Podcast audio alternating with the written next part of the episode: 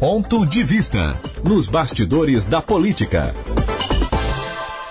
Muito bom dia, Roberto. Bom dia, Rafael Matos. Bom dia, Heitor Carvalho. Bom dia, ouvintes do Em Dia com a Cidade, na Cidade em Dia. Roberto, o governador Carlos Moisés admite que vive um dilema em relação à flexibilização das atividades em tempos de pandemia. Um problema que ainda está no indivíduo, né, Roberto? Exatamente. Eu conversei ontem à noite, por volta de 8 da noite, com o governador Carlos Moisés da Silva, presencialmente, respeitado o distanciamento, tanto eu quanto ele estávamos de máscara. Mas não foi exatamente uma entrevista, foi um encontro.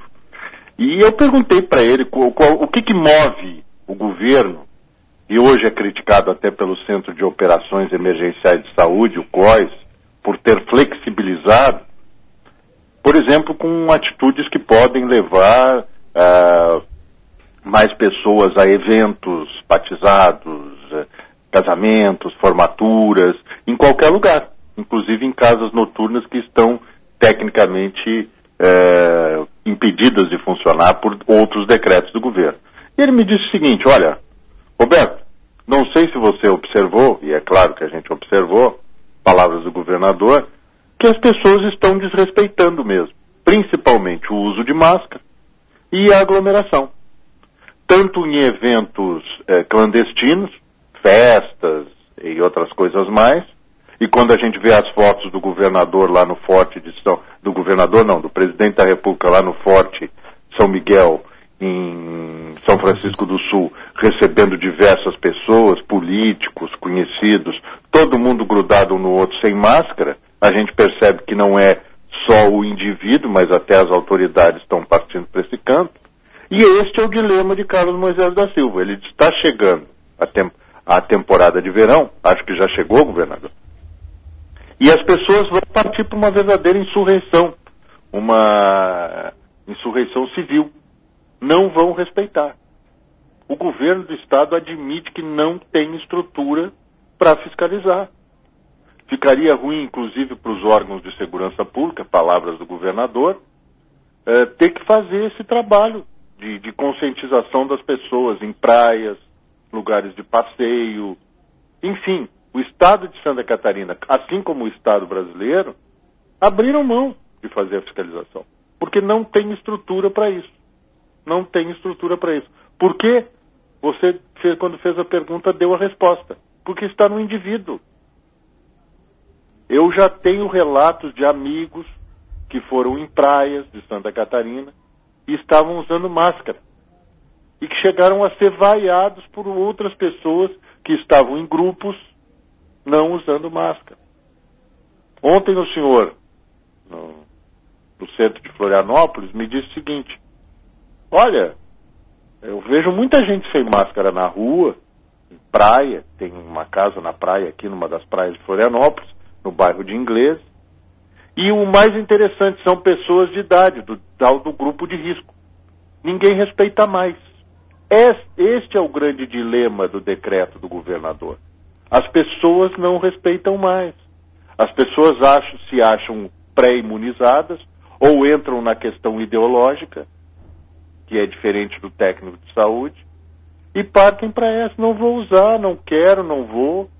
E é, é uma coisa perigosa, porque o próprio governo do estado admite que pode flexibilizar na praia o não uso da máscara. Em determinadas situações, por exemplo, a hora da pessoa ir tomar banho, é, o cara mergulhar de máscara vai ser esquisito, né, Rafael Matos? Uhum. Mas é que hoje está, entre aspas, estava proibido o banho de mar. Né? Estava. Agora não vai estar mais. Então essa é a situação. É preocupante, sob todos os aspectos, porque eu não sei se o governo de Santa Catarina, o COIS, que é esse Centro de Operações Emergenciais de Saúde, o, o povo brasileiro como um todo, não está prestando atenção do que está acontecendo na Europa, nos Estados Unidos, mas principalmente na Europa, onde já se começou a vacinação, assim como nos Estados Unidos, e, e, e é um é ínfimo. Na Inglaterra são 23 mil doses, 23 mil pessoas que vão ser São 46 mil doses, 23 mil pessoas. No Brasil, se a gente não partir de uma escala de 20, 30 milhões, não vai acontecer nada. Né? Num país que tem mais de 200 milhões de habitantes. Considerando a população jovem, você tem que ir partir de uma escala muito maior. Mas o que eu digo para vocês é isso, depende da gente. A gente tem que respeitar. A gente tem que respeitar o ou próximo. Não é, é, aqui não é liturgia da palavra de igreja nenhuma, de religião nenhuma. É, é uma questão simples de convivência. Você usa máscara não só para se proteger, mas principalmente para proteger o outro. Né? E quem como eu já acorda de manhã com esses efeitos aqui da renite alérgica, é, tem que ter um cuidado maior. Nós tivemos aí nas últimas horas a fatalidade, né, da morte do vice-prefeito eleito de, de, de, Jacinto Machado. Jacinto Machado aí no sul do estado, o José Francisco de Aguiar, ele que era do PSL, coincidentemente ex-partido do presidente da República, partido do governador do estado, e, e enquanto o, o, o, prefeito tinha sido reeleito, né? E 63 anos de idade, quer dizer, muito jovem, mas já dentro do, coro, do, do, do grupo de risco. Recentemente, o prefeito de Rio do Oeste, lá no Alto Vale, morreu de, da Covid-19. Não resistiu. Então, um, é, ele que estava completando o segundo mandato. Nós não estamos imunes. Eu não sei quem, de quem foi a ideia de disseminar isso, que, ah, já passou, está tudo tranquilo. Não, não está. Agora, a gente sabe que quando a gente fala em turista, e aqui nada contra a atividade turística, eu sou um defensor desde o primeiro momento que a atividade comercial deve continuar funcionando dentro do protocolo de saúde. Porque o meu medo é o seguinte: abre a porteira, passa a boiada. Ninguém segura mais. E aí quem é que vai reclamar depois? Vai reclamar para o bicho? Não adianta, né? Não é. tem reclamação depois. Eu só tenho uma vida. Eu não sei quantas vidas têm esses indivíduos que eh, eu poderia dizer assim, umas atitudes praticamente suicidas, eh, se colocam como imunes, como não, eu não uso máscara, eu não, eu não pego a doença, que bom.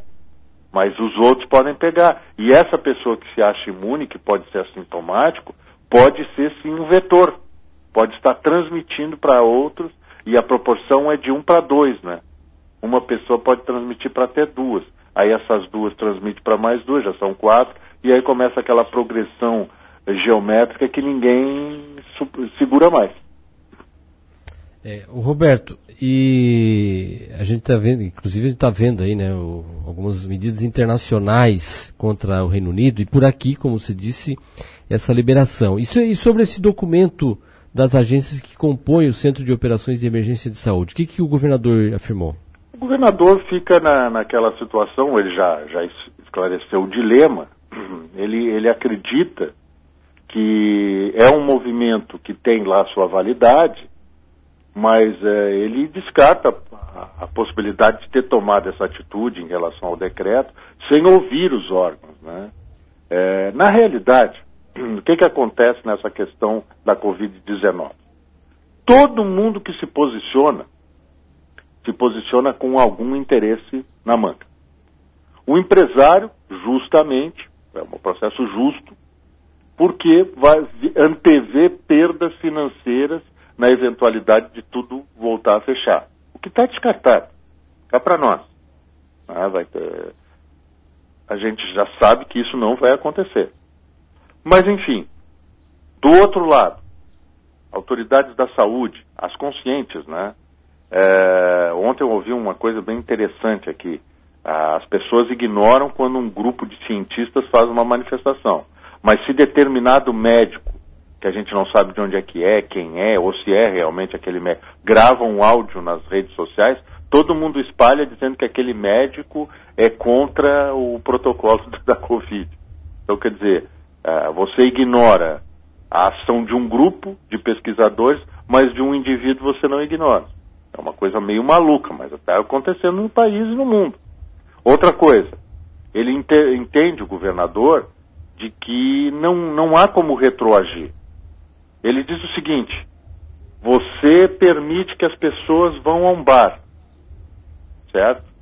Tomar alguma coisa, comer alguma coisa, um restaurante. Mas não admite que as pessoas vão ao cinema, ao teatro. Qual é a diferença? A diferença está, segundo o governador, na ocupação. Se você respeitar a ocupação, está tudo ok, mesmo sendo um ambiente fechado.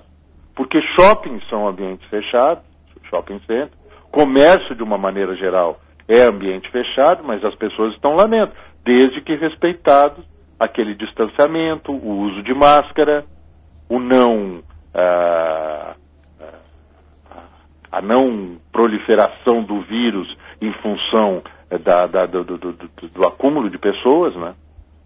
É, essa é a questão. Não deixa de ter razão, porque você impede determinadas pessoas. Ele deu um exemplo clássico: o avião. Hoje as pessoas continuam viajando de aviões com aviões lotados, uma sentada do lado, do lado da outra, com aquele ar condicionado batendo na cara. Não é isso, Rafael? Uhum. Isso é verdadeiro. Então, quer dizer, se flexibilizou certas coisas e outras não. E, e, algumas são muito similares.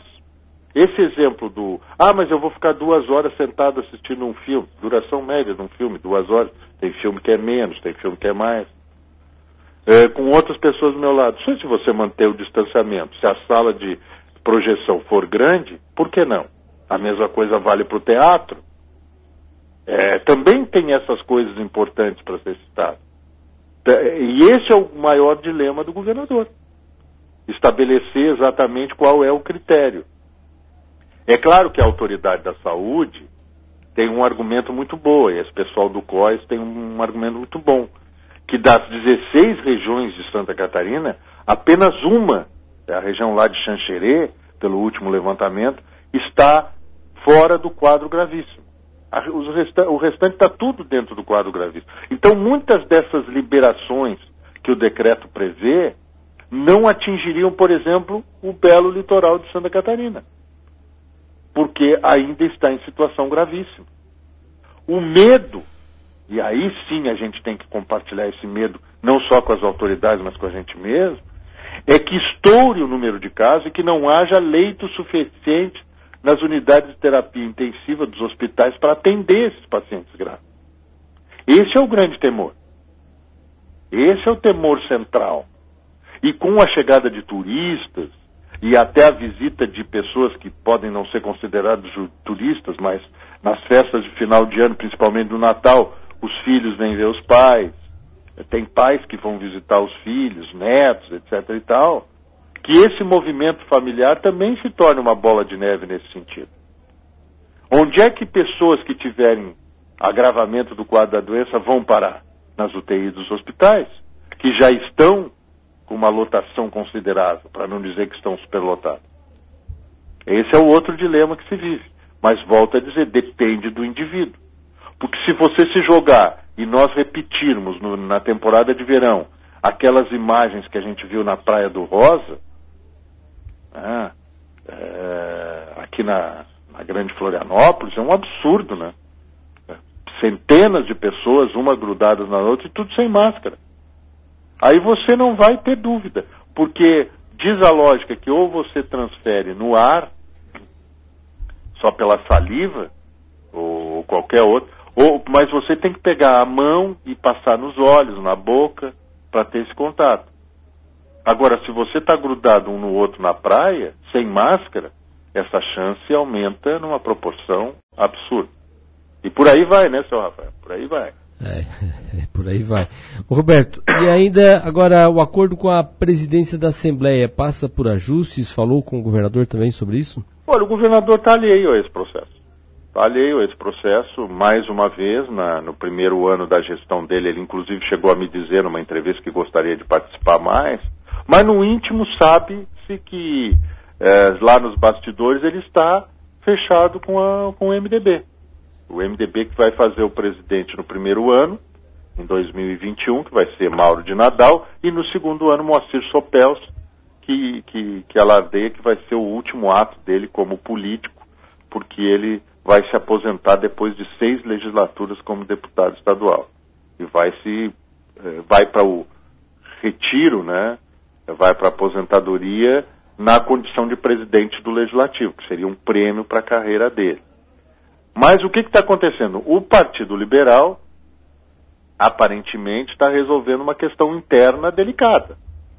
O deputado Nilson Berlanda, que é um empresário forte do setor é, varejista, né, o sobrenome já diz tudo de, de onde ele é, né? É, tinha se colocado, ele tinha feito uma nota dizendo que ele seria o primeiro vice-presidente, no caso do Mauro de Nadal, e que a partir de 2022 o primeiro vice-presidente, pelo acordo, seria o Maurício Scudilarg, né? é, que também é do PL. E agora a, a, liderança do PL, feita pelo deputado Ivan Nats, diz em nota oficial que não, que quem vai ser o, primeiro vice-presidente é o, o, o deputado, é, é, um outro deputado, não será mais Nilson Berlando. Ah, será o Márcio Machado, que é lá da região de Lages.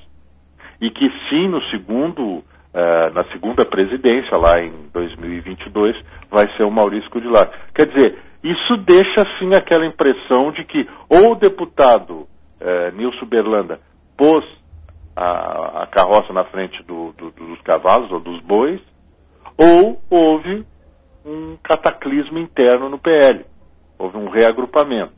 Né? Uh, então tudo isso é, faz entender que também acordos precisam de ajustes, não, seu Rafael Marques? É verdade. E que na presidência da Assembleia, que é esse pitel, como diriam lá no nordeste do país, né, é, é algo cobiçado, não é diferente.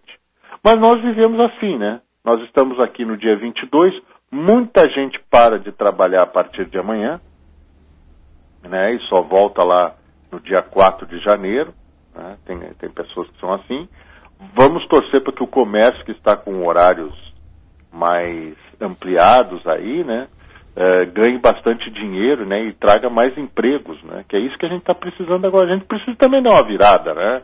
Ninguém pode ser tão radical a ponto de, ah, tem que fechar tudo, porque esses são os reacionistas, né. É o pessoal que é contra tudo, né, contra tudo e, toda, e contra todos. E tem os negacionistas, que acham que não tem nada a ver, que tem que resolver. Agora, o dilema do governador Carlos Moisés da Silva, que a gente está falando todo, é o dilema de todos nós. Abre ou não abre? Flexibiliza ou não flexibiliza? Muita gente que era contra as posições do governador quando ele fechou tudo, agora é contra porque ele quer abrir. Então, quer dizer, esses eternos insatisfeitos não tem remédio para eles, né? só um bom tratamento psiquiátrico e olhe lá.